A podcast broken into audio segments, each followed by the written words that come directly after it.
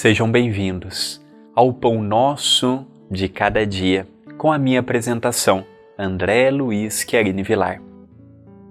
Estamos vendo frases de Francisco de Assis ao longo desta semana. E a de hoje fala muito.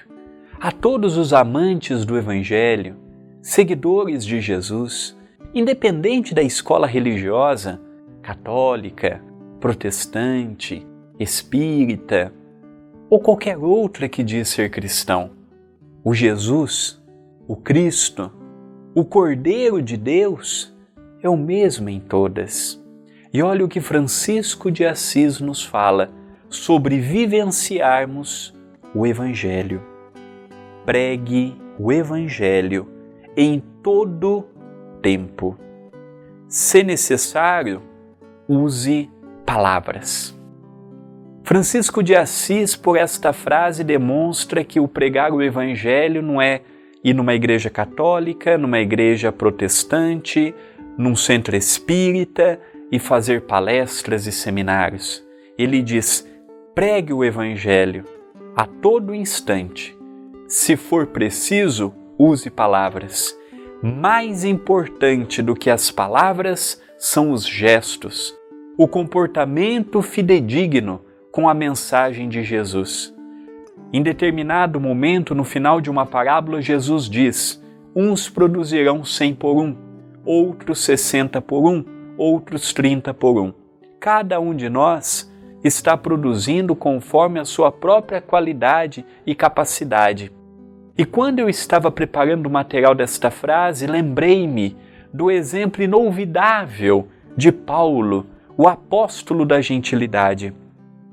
Quando nós vemos aquele homem sem qualquer medo de ser atacado em praça pública, condenado, açoitado, blasfemado, não.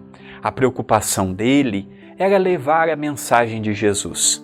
Durante o dia, ele trabalhava com o seu tear. Ele procurava consolar as pessoas que chegavam até ele através de uma palavra amiga, através de um conselho, através de um minuto que ele destinava à pessoa. Ele trabalhava e dava a atenção necessária.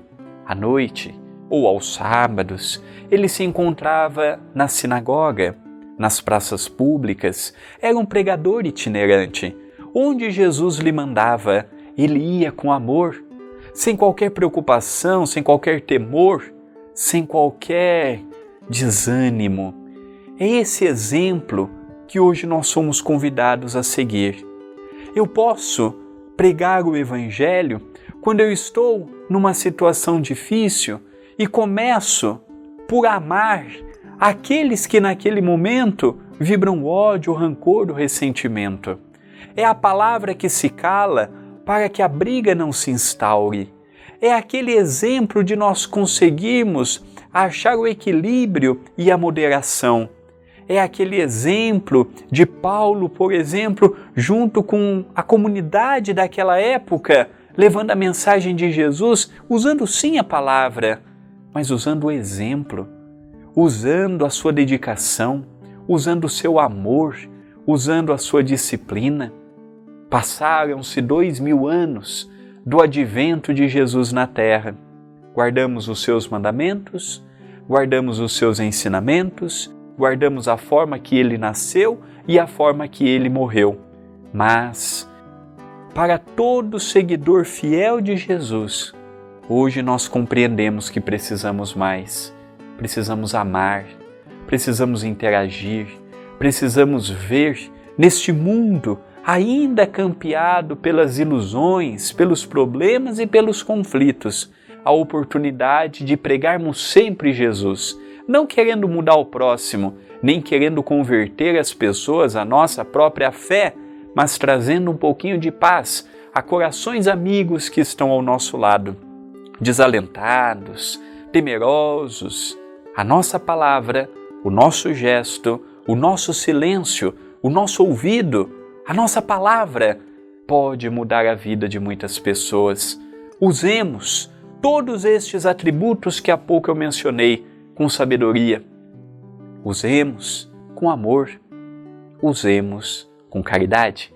Pensemos nisto, mas pensemos agora.